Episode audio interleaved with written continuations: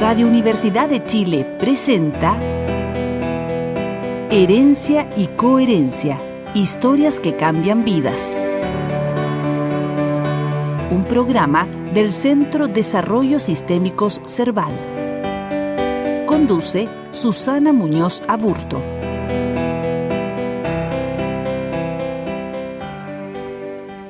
Darles la bienvenida a un nuevo programa de herencia y coherencia, historias que cambian vidas.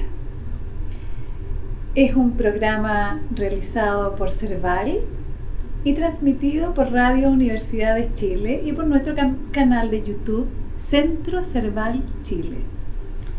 Nuestra invitada de hoy es María Emilia Undurraga Marimón. Ella es ingeniera agrónoma, es socióloga y magíster en políticas públicas. Por años se ha dedicado a trabajar en promover el desarrollo rural, la colaboración y la agricultura sustentable. Entre sus múltiples quehaceres y cargos, fue ministra de Agricultura y directora de la Oficina de Estudios y Políticas Agrarias, ODEPA. María Emilia, un gusto tenerte acá con nosotros. Es un placer que nos encontramos en este día sábado. Hola Susana, gracias por la invitación. Qué rico poder conversar con calma eh, y poder eh, reconocer y quizás ver distintos caminos que nos han llevado a lo que vamos caminando y construyendo con otros. Sí, sí, a propósito de esto de la, de la coherencia. Eh, María Emilia, que es como, tú tienes un recorrido así bien hondo. ¿Cómo llega la agronomía y el campo a tu vida? ¿De dónde viene? ¿De qué hebras viene? bueno, viene de muchas hebras entre familiares, de amistades y de un profundo amor por la naturaleza que se encuentra desde la plaza no tanto en, grandes extensiones, sino que a mí me tocó vivir en una familia de siete hermanos en Santiago. Ay, ¿qué número de hija era? Cuarta, la cuarta. de siete, numerosa. Eh, y desde muy pequeños mis papás los fines de semana nos sacaban, sea los parques, sea los parques naturales, eh, vacaciones siempre conectadas con la naturaleza y una historia familiar de mi, de mi padre ligada al, al, ámbito de los vinos, del, ah. eh, y eso sumado a una gran amiga eh, que vivía en Casablanca, por lo que casi todos los fines de semana eh, yo me iba con ellos para allá y tuve una vida ahí muy conectada al campo, a la lechería, a los caballos eh, y a la gente que vive en el campo, que es maravillosa, desde muy pequeña esa conexión con esa simpleza, con esa sabiduría que sin duda a mí me marcó desde muy pequeña. Perfecto, sí. Y y en ese sentido, el valor de la nutrición y la alimentación, ¿cómo, cómo, aparece? ¿Cómo se va desarrollando? Bueno, em, lo más importante o quizás los encuentros que uno tuvo desde pequeña y, después estudiando y desarrollando la carrera de agronomía, que fue mi primer estudio, eh, uno se da cuenta que eh, la agronomía no es solo producir, sino que es alimentar. Y uno empieza a ampliar esa mirada, ampliarse desde lo que pasa solamente en la tierra relacionado con las personas que producen, a entender que hay una cadena que finalmente llega al hogar de todos los chilenos, de las chilenas, de, de otras partes del mundo, y ese rol tan esencial de alimentar pasa a ser un propósito de esta acción que cuando uno tiene una mirada más amplia, más profunda, incorpora a otros, necesita de otros y finalmente va a lo que es el corazón de esta acción. No es solamente la producción, sino finalmente la alimentación. Y esa conexión desde el campo a la ciudad, eh, esta actividad no se repliega solamente en las áreas más apartadas, yo diría más invisibilizadas hoy día. Tenemos una visión bastante urbana del desarrollo. Cuando pensamos en cómo vamos a desarrollarnos, pensamos en las ciudades. Las políticas públicas piensan en la ciudad para eh, acortar la brecha. Y finalmente hoy día nos damos cuenta que ahí, en la ruralidad, empieza la vida de la ciudad y que no mm. podemos desconectar lo uno de lo otro, que dependemos de eso. Y eso es muy lindo ver ahora cómo ha ido cambiando esta mirada. Los jóvenes están más cerca de la naturaleza, tienen un anhelo de conexión con la naturaleza, de, diría yo, de, vivir a otra escala o a otro ritmo, un ritmo muy natural, que es un ritmo que espera, un ritmo que sabe que cada cosa tiene su tiempo, eh, y en eso, de eso, tenemos que aprender mucho, ¿verdad? Sí, sin duda. María Emilia, ¿y cuál es tu experiencia con el hambre? Mira, mi experiencia con el hambre, quizás como chilena de estos tiempos, es más lejana. Yo te diría que las generaciones eh, pasadas vivieron una situación mucho más concreta y real eh, del hambre mm. en Chile. Igual desde muy pequeña, cerca de, donde nosotros vivíamos, eh, había una fundación, Coanil, que estaba en todas partes. Y me acuerdo haber ido a hacer, por ejemplo, voluntariados para poder acompañar a esas, guaguitas que estaban desnutridas. Pero pasar, pasó el tiempo y el mismo Coanil tuvo que eh, reconvertirse. Pero yo te diría que el hambre la volvía a enfrentar o volvía a enfrentar esta problemática ya desde el ser directora de ODEPA, que me tocó ser directora de una oficina de estudio y políticas en el ministerio, y ya como ministra de Agricultura, en las conversaciones con otros ministros. El año pasado tuvimos una cumbre de sistemas alimentarios con todos los ministros del mundo y escuchar a la gente de África, escuchar a la gente de Asia, donde hoy día tienen probabilidad de, morir de hambre, más de 190 millones de personas en el mundo. Es algo que hoy día en Chile está muy lejos, pero que en el mundo y nosotros como chilenos sí podemos hacer, decir y actuar eh, en consecuencia con eso.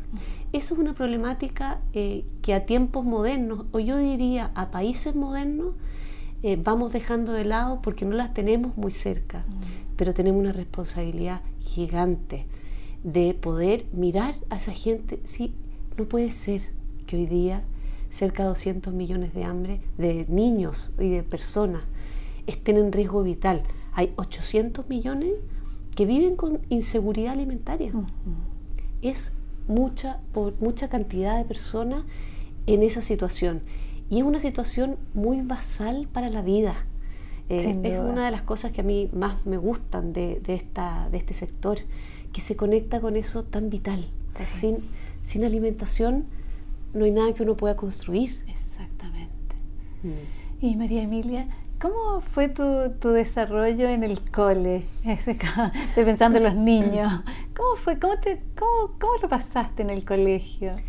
Mira, en el colegio fue una, una niña muy activa, eh, siempre la presidenta del curso, que vamos, yo siempre muy justiciera, defendiendo lo indefendible, igual que en mi casa, en mi casa que éramos siete, me decían que siempre estaba por las causas perdidas, se terminé que la eh, presidenta del centro de alumnos, pero eh, en la línea más de organizar las misiones, los trabajos de verano, muy conectada siempre como con las necesidades y, desde pronto ahora cuando uno revisa para atrás, con el mundo rural. Con el mundo rural. La agronomía no era una, carrera que, fuera algo usual en mi familia. Eh, no era algo que, se reconociera como valioso. Ah. Entonces yo tenía muy buenas notas en el colegio. Y, cuando dimos la prueba de aptitud, eh, tenía buen puntaje que podía entrar a medicina.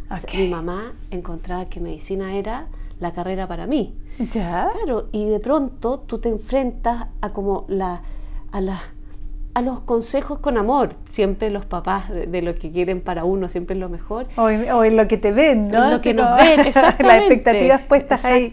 Pero también desde ya yo veía que había, no quiero decir un menosprecio, pero un valor menor a la actividad agrícola como una actividad que ya se, se suponía como como dada, como, como alcanzada y que necesitábamos ir por otras carreras o por otras eh, áreas que fueran como, como se dice hoy día, como agregar más valor. Y yo desde ahí, desde muy, bueno, desde muy joven, em, ese amor por la, esa conexión entre la naturaleza, las personas, porque al final eh, la salud depende de la alimentación. Y hay otro pilar que yo diría que son las tradiciones, la cultura, qué es lo que da al final vida a esas, a esas no solamente a las localidades rurales, ¿ah? yo creo que la identidad de los pueblos depende de su mundo rural. Ahí está la identidad, está la historia, ahí están las diferencias. las ciudades no se diferencian tanto, incluso entre un país y otro. Pero sí su mundo rural. Ahí están sus colores, su, bueno, sus alimentos, su, las sus paisajes, exactamente. Y eso eh, me enamoró desde muy joven eh, y, no, o sea, y tampoco tuvo un camino muy definido. Yo nunca me visualicé en algo, por ejemplo, en lo público. Yo nunca me imaginé en lo público. Me imaginé eh, desarrollando proyectos de desarrollo local. nos fuimos a vivir, viví casi 10 años en un sector rural de, de Valparaíso. Ya. Y pensamos y empezamos a hacer nuestra familia, eh, en ese entorno. Y de pronto la vida, como nos va sorprendiendo, nos fue haciendo tomar otras decisiones, eh, volver a Santiago, eh, y eso fue construyendo un camino que me llevó a finalmente tomar cargos públicos con una responsabilidad muy grande, pero también un regalo para poder, de poder vivir y poder conectarse con esa cantidad de gente que uno conoce en eso. Y ¿cómo, cómo, eh, cómo surge esta opción de irse al estudio de las personas o de las sociedades, la sociología? Bueno, eso se dio eh, después de eh, algunos eventos bien marcadores en nuestra vida. Nosotros estábamos viviendo en el campo, estábamos con proyectos eh, de producción de quesos de ovejas, digamos, y después empezamos, empecé un proyecto con las mujeres del sector para hacer eh, artesanía. y en eso tuvimos una, una experiencia, nuestra segunda hija murió después oh. de dos días de, nacida, de forma muy eh, diría yo, sorpresiva, y eso cambió nuestras vidas completamente. Sin duda. Eh, teníamos una hija, uno empieza en esta, en esta, en esta planificación mm. de todo tipo, desde familiar, entonces teníamos una hija y queríamos eh, tener una segunda hija para que se acompañaran y decidimos tener la segunda hija. Y de pronto vimos que esto queda un poco truncado y había una señal que decía a ver aquí los tiempos quizás no son estos, hay otros procesos, hay otras...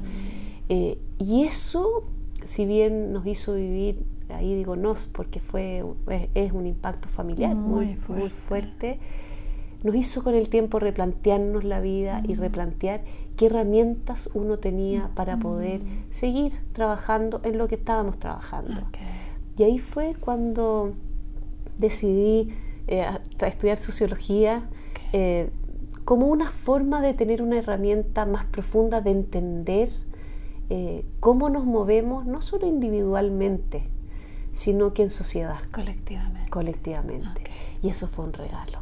Ah. Haber estudiado sociología fue muy difícil porque, claro, uno viene de un, de un ámbito mucho más técnico, mucho más biológico, mucho más, científico, mm, mm. con yo diría hasta con palabras distintas. Todavía recuerdo, con un mapa distinto, ¿no? Sabes que todavía recuerdo unas clases que teníamos con Pedro Morandé, que es profesor de sociología. Yo me acuerdo las clases que me senté la primera clase, yo dije esto es chino mandarín, no entendía las palabras. No entendía lo que estaba hablando. Y yo de 35 años, soy una mujer que siempre leía, siempre sale fondo, ¿no? Dije, yo no puedo creer que no entienda lo que este señor está hablando, no entendía absolutamente nada. Claro, y después uno dice, ya, primeras dos tres clases, escribir solo palabras que después buscar el diccionario. y ya a la, una par de semanas uno ya empieza. Pero es otro mundo. Es otro, otro, es otro mundo. Eh, mm. son, son otras conexiones, otras... Eh, otra visión. Y mm. eso fue muy enriquecedor. Eh, y me permitió eh, vincularme con ese proyecto que estábamos ah. haciendo con mujeres eh, rurales de otra forma, que era más que una pyme o más que un emprendimiento, era cómo acompañaba a esas mujeres con esa gran brecha que hay en las mujeres de forma específica en el mundo rural. Mira el jardín que te trajeron las lágrimas de la pérdida, ¿no? Sí, eh, y siguen haciendo lo que salvaje como uno mira las pérdidas ah. con pena, sí. pero con una pena dulce. Exactamente. Que uno creyó nunca llegar, porque mucha gente en los procesos te dice, bueno, algún día lo vas a agradecer. Mm. Y yo te diría 5, 10, han pasado 18 años. Mm. Y yo te diría que hasta como los 15 años yo me rehusé a decir, ¿cómo voy a agradecer esto alguna vez? Porque es algo que duele, duele, el, alma. El duelo duele. Mm. Físicamente, duele lo que uno hizo y lo que uno dejó de hacer. Porque después uno empieza no solamente a reparar la pena, la pena de uno, sino que el haberse ido de la vida para poder eh, reconstruirse y entender que uno vivía con otros, que también afectó en ese proceso. es un proceso muy largo muy largo, eh, pero que ahora lo miro con mucho cariño. Yo creo que seríamos, yo personalmente sería otra persona si no hubiese vivido eso, eh, que me humanizó, que me conectó no solamente con lo que uno vive, sino que con esa realidad que es mucho más común de lo que uno cree y que después eh, te llaman. Hola, soy, soy, la amiga de la... Ah, y supe que te pasó esto, yo estoy embarazada, mi, embarazo no es viable, ¿me puedes acompañar? Me gustaría saber. Y me ha tocado acompañar a muchas personas que eh, o pierden su guaguitas eh, precozmente. precozmente o tienen embarazos que, son, que no son viables. Eh, y eso es muy bonito, si la maternidad, esa conexión con la vida, que no depende de la cantidad de años que viviste, sino que que es. Si al final un hijo no es por todo lo que uno vivió, sino que como madre es desde el primer minuto que lo viste. Sin duda, uno como madre, como, padres, como nos conectamos a través de la vivencia y vamos teniendo cosas comunes, pero al final la vida de un hijo es en el minuto que tú la conoces y eso cuando lo pierdes lo entiendes profundamente. Eh, es, poco comprendido, diría yo, porque no sé, por, porque es poco común hoy día. Al menos no se, no se visibiliza. No, se visibiliza, exactamente. Mm. Y, y, bueno, y eso te va dando herramientas para la vida, para tomar después decisiones, para ver problemas de formas distintas. Eh, y entender que la vida no depende de lo que uno planifica. Pero asimismo también sorprenderse de la vida, estar abierta a las cosas que uno nunca pensó. Yo nunca pensé llegar al sector público y la vida fue abriendo caminos, abriendo preguntas, abriendo posibilidades que al final más que por uno, uno lo entiende en ese camino o en ese como propósito eh, que va haciendo sentido más que por el rol, eh, por la función o por, por, el, por la acción que eso implica. Genial, genial. Y desde esa perspectiva, el vínculo con mujeres. Yo te diría que eh, todo el vínculo es desde el ser mujer, el haber vivido 10 años en la ruralidad, el haber querido trabajar y que no pudo hacerlo porque eh, uno se lo olvida, ha pasado rápido, siguen y persisten las brechas en el ser mujer. Pero si uno vive en el mundo rural con pocas redes para poder, en el fondo, eh, enfrentar un, mercado laboral, podríamos decir, eh, formal, no me permitió ocuparme formalmente los primeros años de desarrollo, de, los primeros años en el fondo de carrera. Eh, y me hizo entender que las mujeres necesitamos redes distintas para poder desarrollarnos en otros ámbitos que sean eh, que no sean el ámbito doméstico, el, ámbito familiar. Y en eso, eh, yo que venía con mi carrera y con ganas de desarrollar proyectos, y al principio hice un proyecto de quesos de oveja y todo, finalmente dediqué varios años y, la sociología me ayudó también para entender eso a este proyecto de artesanía, donde empezamos de cero con un grupo de cerca de 15 mujeres que no habían trabajado formalmente nunca, que nunca habían salido de sus casas, que la primera vez que nos encontramos no nos no, miraban a los ojos, miraban, miraban para abajo, el suelo. el suelo, Mm. Incluso entre ellas no eran capaces de hablar ni de contar lo que les pasaba. Ah. Y ver ese proceso de cómo de pronto mujeres que eran el motor de su familia, sin duda, pero muy poco reconocidas por una sociedad que espera de la mujer que haga todo lo que hace, que es maravillas, pero que no valora ese, ese gran rol que es construir no solo la familia, sino eh, la sociedad y la comunidad. Perfecto. Y el acompañarla, mm. porque aprendimos desde cero con una gran maestra que, que, que, he tenido en la vida, que se llama Mónica Bravo, que es una tejedora, que nos enseñó a hilar, nos enseñó a tejer, nos enseñó a, a trabajar la lana, eh, y ver ese proceso, cómo estas mujeres empezaban a reconocerse, a encontrarse, a encontrar los saberes de sus antepasados. Porque ni una de ellas en ese momento sabía tejer. Pero en el momento que empezamos, las conversaciones ah. empezaron, mi abuela tejía, yo recuerdo mm. que, ah, y yo siento que ahí hay una, una, genética como de que se, que, que se transmite Sin duda. y son tejedoras fantásticas y que después se vieron, se desarrollaron a través de eso de una forma pero preciosa. Eh, y acompañar ese proceso fue muy lindo, fue muy bonito, fue, fue enriquecedor, muy enriquecedor para mí, porque conocer esas historias, eh, conocernos entre nosotras, estábamos todas en, en, la misma etapa, íbamos con los hijos, con los niños, los niños jugaban por mientras que nosotros tejíamos eh, y después proyectar ese trabajo. terminamos hasta exportando nuestros telares. Genial.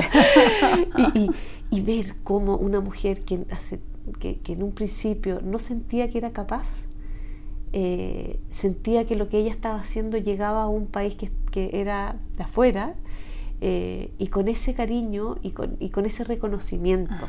Yo diría que, que ahí vimos cambios profundos que uno quiere que solo se multipliquen y que no dependen de grandes acciones, sino que dependen de que uno se conecte de forma distinta con su localidad, con, las necesidades eh, y con, y con el, querer de mucha gente que vive con pocas posibilidades de desarrollar eh, esos anhelos. Sin duda, sí. Eh, es interesante esto del valor, del valor de de lo que tú percibiste de las mujeres con las mujeres. Mm. Es como el valor de, la artesanía, de lo que traen, ¿no? Que finalmente es como el valor de lo femenino puesto ahí. ¿Cómo, cómo se articula con tu vivencia en general? Mm, con tu vivencia primaria, digamos, como en tu entorno, antes del campo. Eh, a mí me tocó eh, crecer en, una, familia muy conservadora y muy machista, diría yo.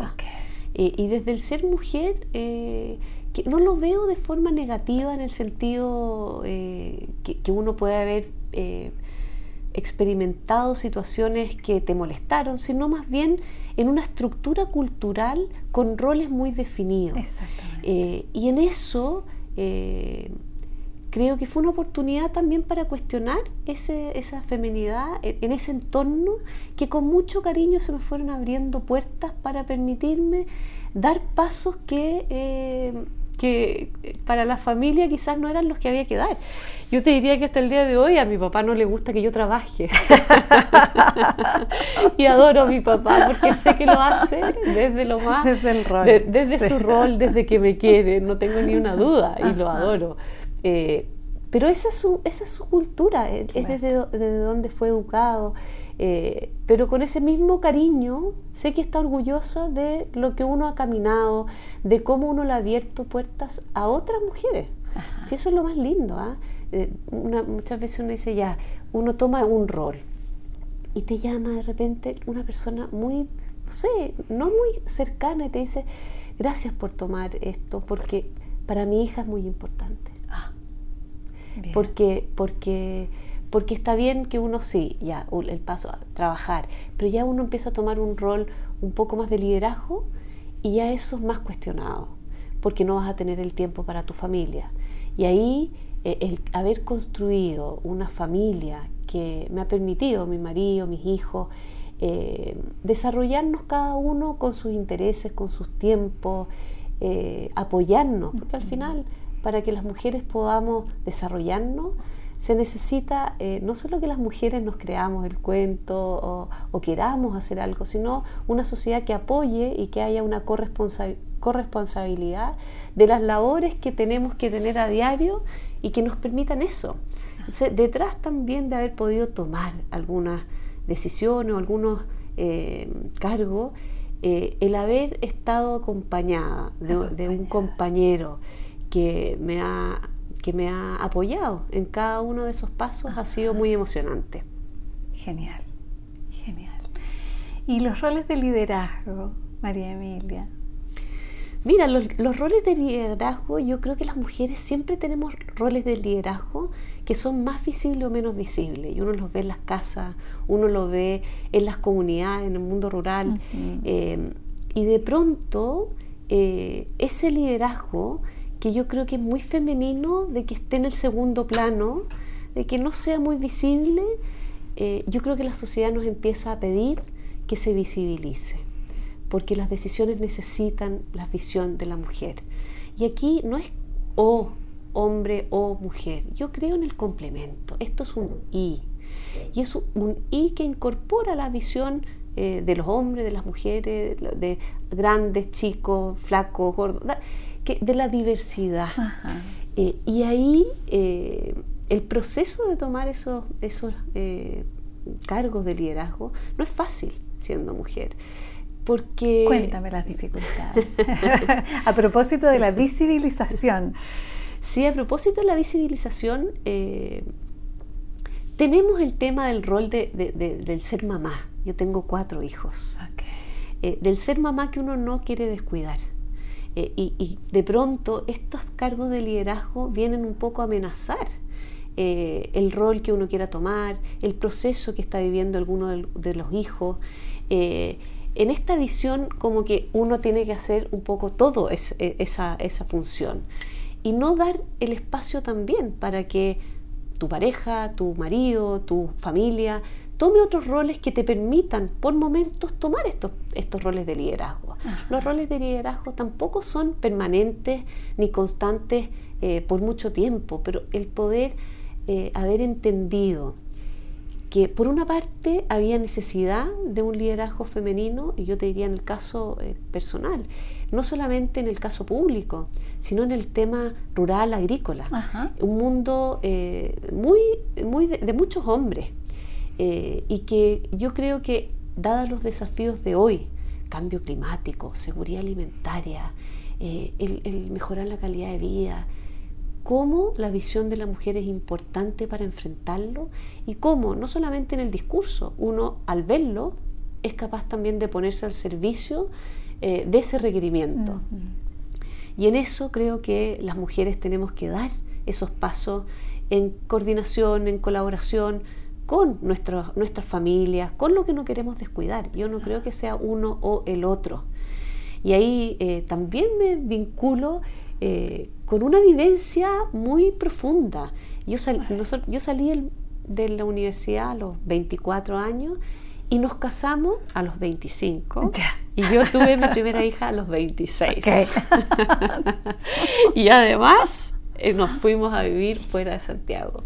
Y claro, eh, para muchos una imposibilidad de hacer una carrera profesional con, con, con estas con estas etapas que tú trabajas en esto y después postulas a otro caso.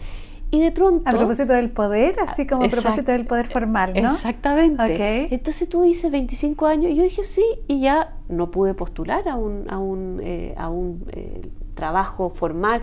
Emprendimos ahí, hicimos lo de la señora. Yo era tremendamente feliz.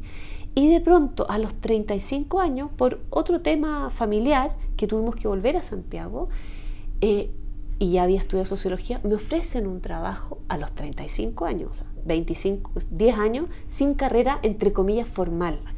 Y yo dije, no voy a poder hacerlo, porque yo ya como que, ya no, ya... Ya se me olvidó. claro, y ya, ya, el tren ya me pasó.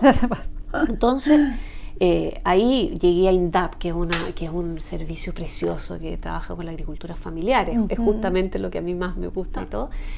Y te das cuenta que a los 35 años, empezar por primera vez un trabajo a medio tiempo, no, uno no está fuera del tren, uno, uno nunca está fuera del tren. ¿Por qué alguien te dice que porque te dedicaste a esto no vas a poder volver a, un trabajo formal, sea cual sea, o para el otro lado? Mucha gente, yo veía a mis, a mis cercanas, a mis amigas, que tuvieron una carrera profesional, que salieron de la universidad, después fueron a hacer un magíster y empezaron una carrera muy intensa profesional, muy distinto a lo que me tocó a mí. Y a los 35, 40 años decían, ¿sabes qué? Esto ha sido mucho, voy a bajar, replegar. exacto, replegar. Y en el caso mío me tocó todo lo contrario.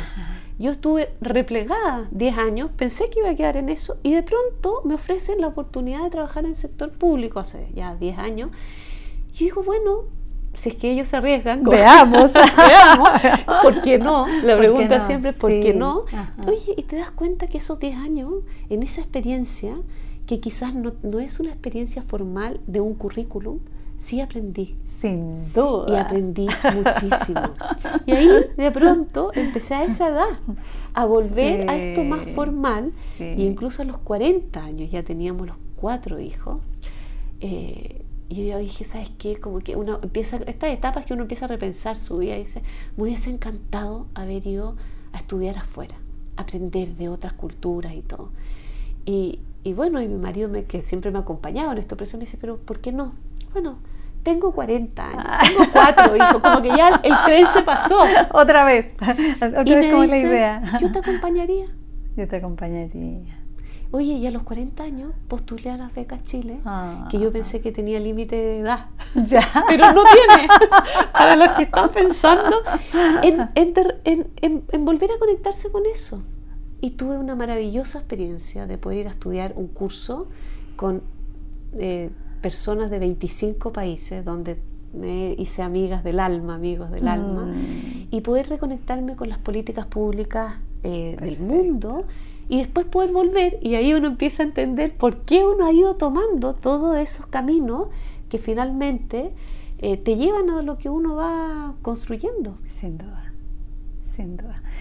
Quiero preguntarte, María Emilia, a propósito de que es como que entramos en, una, en un mundo así súper eh, eh, de, de temporalidades femeninas, distintas, del otro cerebrito, del cerebro derecho.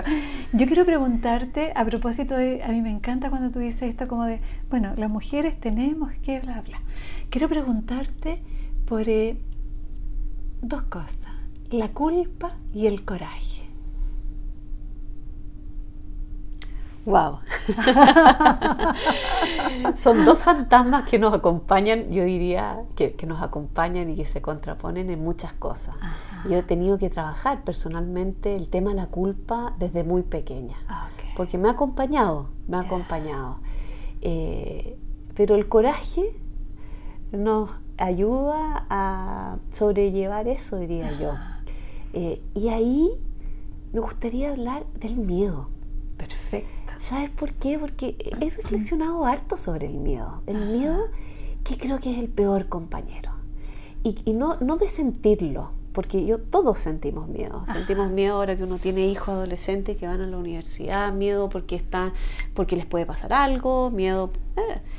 El problema es cuando ese miedo nos paraliza a hacer lo que, lo que, lo que tenemos que hacer o lo que queremos hacer. Y ahí el coraje es fundamental. Eh, el miedo es algo que siento muy presente hoy día, más que la culpa, porque siento que más, más, en, más en la juventud, eh, producto yo diría de la cultura y de las enseñanzas más rígidas, la culpa fue algo importante que limitó algunas, algunas decisiones.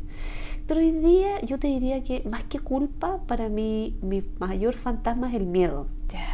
Es el miedo a la incertidumbre, el miedo a no estar, el miedo a, eh, a, tomar pasos que quizás uno cree que no pueda revertir.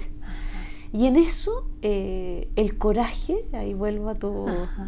el coraje eh, es importante entendiéndolo no como ausencia de miedo, sino como eso que nos mueve a hacerlo a pesar del miedo.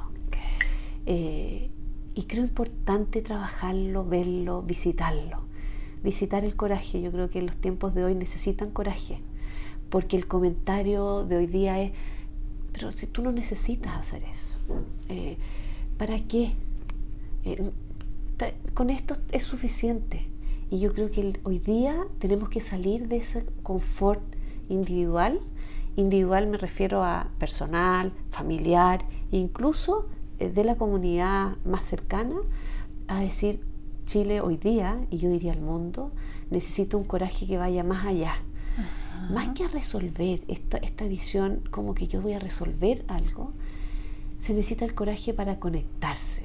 Que nadie quiere que le resuelvan la vida. Yo pienso, las personas quieren hacer red para sentirse acompañado en sus dificultades. Y en eso tenemos las mujeres un rol importante. ¿Cómo construimos estas redes? ¿Cómo vamos eh, acompañando? ¿Cómo salimos de este confort personal y entendemos que ese paso que damos puede servir a otras o a otros a desarrollar sus proyectos de vida con libertad. Eh, yo soy una profunda defensora de la libertad porque creo que ahí eh, las personas se encuentran con sus propósitos, brillan y en el fondo aportan el mundo.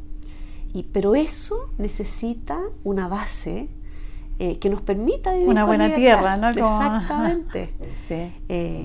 y en eso el coraje, ya vuelvo a, lo, a lo, que tú me ponías en, en esta mesa, es importante. Ajá.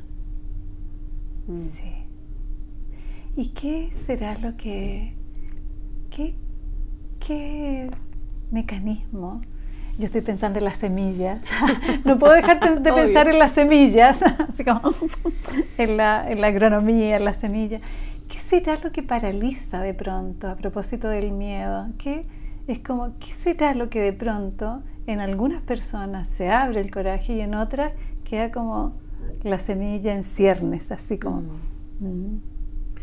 Uf, creo que cada, cada semilla es un mundo. Y quizás si ya hablamos de semillas, hay semillas de cereales que germinan como uno hacía el poroto en el, sí. en el colegio. En el colegio con el que germinan rápido.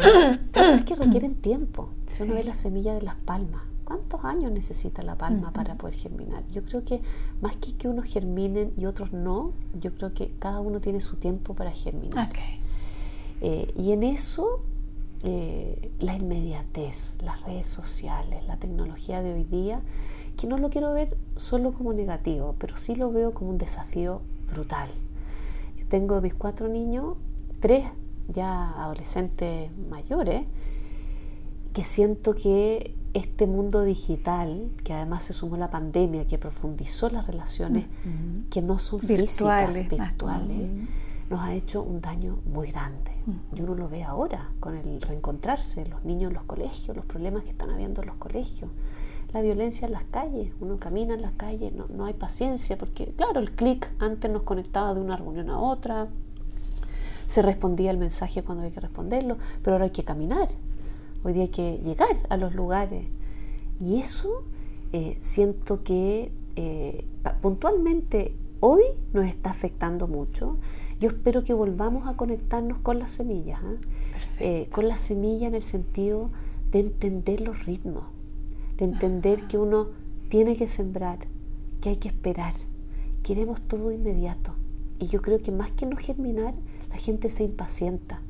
Porque muchas veces la gente me dice, ah, que eh, la ministra de Agricultura. Oye, lo que o sea, eso es un título que te dura un momento, un suspiro, que no significa nada en, tu, como persona, que sí genera una responsabilidad, pero que finalmente devela un camino muy largo, de mucho trabajo, de mucho conocer, y no es solo de estudios, sino que también de, la vida, de, de de momentos fortuitos que te fueron llevando al lugar donde tenías que estar. Y ahí más que el rol, eh, porque hablábamos antes, lo importante es que el encuentro, las conversaciones. Qué rico poder conversar contigo, Susana, y decir, mira, más que llegar a ser esto o lo otro, que uno lo ve en la escuela, que la que es directora, la, que es un cargo de mayor responsabilidad que la profesora, a lo mejor la profesora o quizás la auxiliar, esa persona hace un cambio mayor en más cantidad de niños que lo que ve eh, o lo que se ve públicamente. O sea, cómo tomamos el rol del brillar o del germinar en la etapa, en el rol, en, la, en el sector que cada uno eh, vive. Y no esperamos, no esperemos, digamos, que solamente sea el presidente, el director o el encargado general o, bueno, como lo es la música, uno dice el director, pero bueno, el director sin los violines, y no el primer violín, el segundo, el tercer, todo suma. y, y, al final la música o cómo vivimos de forma más armónica es gracias a que a todos y cada uno está entregándose granito. Eh, y eso yo veo un, riesgo hoy día, Susana, cómo cada uno se ha ido encerrando en su mundo, desconociendo ese rol que tenemos para afuera. Tenemos una responsabilidad para afuera. Y no es una responsabilidad vista como desde la culpa, que no desde que vivimos en comunidad y que nos debemos a la comunidad. Y que el darnos a la comunidad finalmente nos hace más felices a nosotros. Yo creo que, que la felicidad individual depende de la capacidad de darnos a los otros, más que del desarrollo personal. Si al final eh, las carreras, los liderazgos, eh, yo creo que uno puede ver con claridad esas personas eh, líderes que llegan a cargo de liderazgo por, diría yo, por satisfacción personal, versus aquellos que usan los liderazgos para eh, entregar a otros lo que se necesita en ese momento. Te toca verlo. ¿ah? No es fácil la vida del sector público porque uno ve muchas cosas. Ves cosas que no quieres ver Demasiado, se ve que demasiado. No quieres ver. Y que muchas veces te dan ganas de salir corriendo. Sí. ¿Cuántas veces? Pero al final la pregunta, y ahí vuelvo al coraje que, que, me, me, Y uno dice, la pregunta ahí no es cuánto me está afectando a mí, es si yo dejo esto, ¿quién queda? ¿Al que no le importa? ¿Al que no le, que no le afecta? Porque es duro sin duda. Entonces, claro, yo salgo de eso porque me afecta o me quedo porque si es que, si es que no soy capaz de dar eso que humaniza, que siento yo que humaniza, eh, finalmente deshumaniza más los cargos públicos, los cargos de liderazgo, porque claro, el que está dispuesto a dejar su familia, da lo mismo en el fondo las consecuencias y no tiene este cuestionamiento constante de el poder equilibrar este cargo con la familia. Con la familia digo yo con los niños, yo tengo papás, mamás, amistades, que uno, claro, sin duda uno disminuye el ritmo de, conexión cuando tiene cargos de mayor responsabilidad, pero uno no quiere cortar eso. Así es. Mm ahí voy a hacer como una, asociación con el poder. ¿Cómo, cómo se vive? ¿Cómo, ¿Cómo has vivido tú el poder? El poder personal, el poder vincular y el poder del rol. Mm. ¿Cómo se vive eso? A propósito de esto que tú dices, que, que lo encuentro tan bonito, que es como, es como, ¿quién queda? ¿Queda alguien que mm. no le importa nada? Mm. Solo estar en el rol o sigo, sigue alguien que se cuestiona y que se siente afectada y porque se siente afectada sigue ahí. Sí. Mira, el poder eh, yo lo encuentro muy complejo, muy complejo. Eh, no sé si leíste el, Señor de los Anillos, a mí es un libro que creo que es magistral en su, en su forma de, entender el poder. ¿ah? Y yo lo revisité ahora porque es brutal. Eh, o sea, es un riesgo para cualquiera. Yo creo que el poder es un eh, es algo importante. Como un elixir. Eh, sí, totalmente. Eh, pero el poder es necesario para un buen liderazgo. la reflexión acerca del poder es más bien que el poder solo es, corrompe, yo, yo lo veo muy corrompedor, pero el poder con amor te permite ser un líder un líder que guíe, un líder que convoque, un líder que eh, haga un buen uso del poder. el poder en sí no es malo. Tener poder te permite hacer cambios, te, te permite modificar, El problema es cuando el poder es un fin y no un medio, yo diría. Entonces, si es que nosotros ponemos el poder en un medio para poder hacer los cambios que creemos que son importantes de hacer, sea, yo digo, en la familia, sea en las escuelas y sea en el sector público. Creo que es una herramienta fundamental para poder hacerlo. Yo hoy día que no tengo, es, no puedo hacer los cambios que hice siendo ministra, por ejemplo. Y eso era bueno si se entendía no por llegar a un cargo que nos permita tener mejor estatus, eh, oportunidades de relacionarte con personas que antes no tenías, sino que entender que esa es la forma para hacer los cambios. Y ahí uno lo vea, eh, siendo ministra te toca relacionarte con los diputados, con los senadores, con distintos cargos de poder. Y uno puede ver, visualizar, que no depende del sector político, no depende si es mujer o hombre, no depende de la religión, es la condición humana, que hay personas que definitivamente el poder eh, se las toma y se enseguecen y hay otras personas que entienden que esa es la forma para poder hacer los cambios necesarios. Y ahí es muy importante que aquellos que eh, quieran a través del poder hacer los cambios, no, eh, no se desilusionen y no se resten del poder tomar esos cargos de poder para poder hacerlo. La decisión no es inocua. Cuando yo salgo, hay un espacio para otro y eso se ocupa. Entonces, el poder apoyarse en esos cargos de poder para eh, no verse afectada por eso eh, y poder mantener, eh, yo diría, visualizar que es la forma y no el fondo, o no, es el, es el medio y no el medio. fin. Mm. es, es importante. Eh, yo te diría que es esta como dicotomía de, no querer el poder, porque tú entiendes que te puede corromper y sin duda quizá, y para ser en el fondo súper sincera, quizás muchas veces pude haber tomado decisiones donde el poder me nubló. Y eso es justamente lo que uno está, eh, después de, terminar este proceso tan intenso, reflexionando, estoy escribiendo lo, que viví, ah, un poco para es tan rápido, es tan, es tan ajetreado, eh, que muchas veces... Es vertiginoso, ¿no? Vertiginoso, ¿no? Uno no tiene mucho espacio de reflexión, de poder tomar eh, aire, distancia. Claro. uno lo ve para atrás, la distancia uno lo tomó antes, cuando, cuando uno tomó otros cargos, otras, otras, pero en el momento de hacer, esto es una vorágine, claro, y ahora que, que ya van a ser casi dos meses, eh, dije, ¿sabes qué? Lo voy a visitar de nuevo para ver, para aprender qué fue ahí.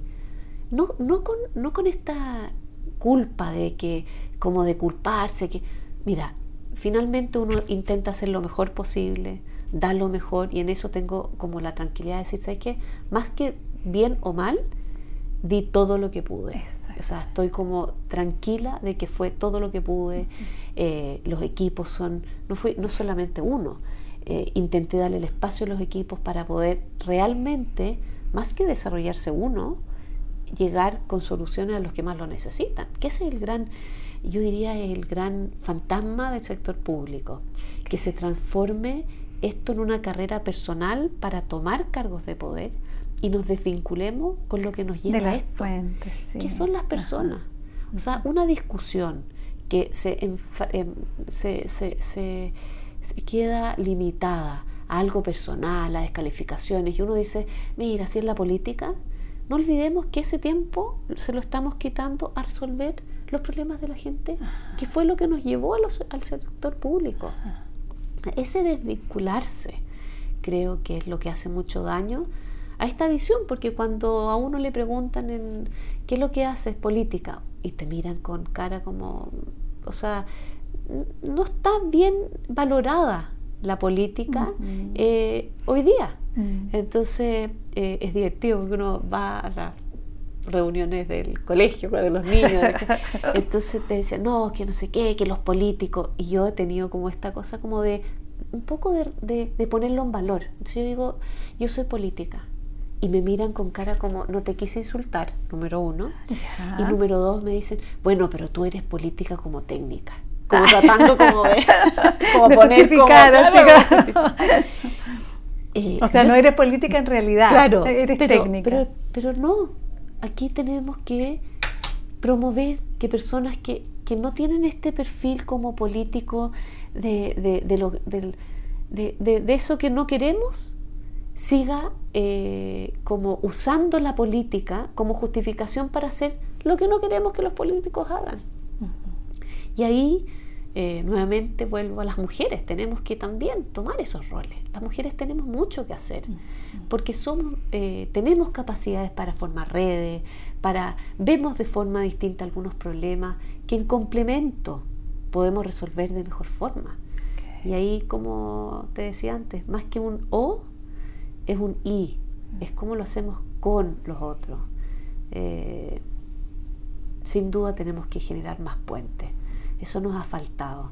Y la pandemia nos jugó una muy mala jugada, porque nos hizo cortar muchos puentes eh, por, por- por temas sanitarios, por temas de salud, que se entienden. Pero ahora cómo vamos construyendo puentes, nos vamos encontrando con el otro, y de forma física ahora además, Con cuerpo, con cuerpo. Va a ser importante. sí. Bueno, quiero preguntarte por el cuerpo, el cuerpo humano. Como, ¿Qué valor? ¿Cómo, ¿Cómo te has vivido tu cuerpo, tus gestaciones, tus transformaciones? Bueno, como mujer tan conectada con, con- con la vida, con dar vida, eh, uno es muy consciente del cuerpo por eso mismo. ¿ah? El, el- el poder eh, gestar, el poder eh, en el fondo tener a tus hijos dentro, te hace consciente también de tu, cuer- de tu cuerpo, de tu, de, de- de tu fí- físicamente. Eh, y el producir alimentos también va un poco a eso, eh, eh, cómo alimentamos el cuerpo y el alma. Eh, yo me considero más bien una persona más espiritual que física, ya. pero con esta conexión con la alimentación, entendiendo que lo físico y espiritual son uno, o sea, uno depende del otro. El cuerpo es precioso para expresarnos, para vincularnos, para conectarnos y hay que alimentarlo bien, hay que cuidarlo. Hay que y eso es parte justamente de lo que hablábamos al principio. Sí, No solamente producir, cuando te decía, ¿no? el, el rol de los agrónomos, de los agricultores, de los campesinos, no es en la tierra, no es solo ahí, es finalmente el alimento para el cuerpo. Ajá. Y esa conexión con el bienestar como tan vital, eh, creo que es muy bonito. Tenemos que empoderarnos de eso, como volver a creer que nuestro rol no es producir, como decimos siempre, sino que alimentar. Y en eso eh, se vincula también a la forma que uno se relaciona eh, físicamente, corporalmente con los otros. Y en eso eh, nuestro sector, digo nuestro sector con tanto cariño, eh, tiene un rol fundamental. Ujú. Sí. Mm, sí. ¿Y cómo, cómo asocias el cuerpo con la imagen corporal? El cuerpo con la imagen corporal. Eh, Mira, yo creo que aquí hay un tema también de, de, de cómo uno se ve con otro. Yo creo que el cuerpo individual y la imagen es quizás también lo que uno quiere compartir con otro, verse eh, hacia el otro.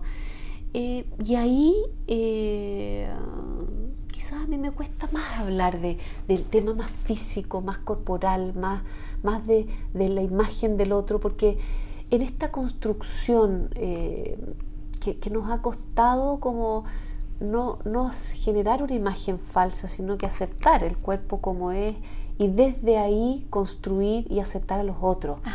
Eh, te diría que es un desafío, un desafío hoy día. Nosotros que estamos criando además eh, jóvenes tan exigidos corporalmente, eh, que haya una imagen que, que se proyecta. Creo que las redes sociales en eso... Por eso lo preguntaba a propósito de las Sí. redes, de la imagen que Sí. como... Las redes sociales no solamente hacen, no, no solamente te exigen reflejar una imagen corporal, sino también un estado anímico que tiene que ser de felicidad, de compartir, de éxito, de, y, valora, más que valora, no, no hay espacio quizás para esos procesos que cuando uno ha recorrido la tristeza, el duelo, los dolores, que todos lo hemos recorrido, finalmente son los que nos construyen. O sea, la, felicidad, el éxito no es lo que nos construye, no es, no es cuando crecemos, son más bien destellos en la vida o, momentos o instantes. Lo que nos construye, lo que nos hace cuestionarnos, es justamente cuando estamos solos, cuando tenemos eh, cuando tenemos momentos más de angustia o de distintos sentimientos que más que negativos son, son profundos y que nos hacen movernos, movernos, crecer. Eh, y por eso eh, creo que en ese, en ese reflejar una imagen que tiene que ser de cierta forma para sentirse un poco como aceptado en esta sociedad, perdemos oportunidad de darle espacio a esas pausas y a esos momentos que nos hacen crecer. Perfecto. María Emilia, se nos fue la hora. Aquí nuestra productora avisa que ya, ya, ya no más.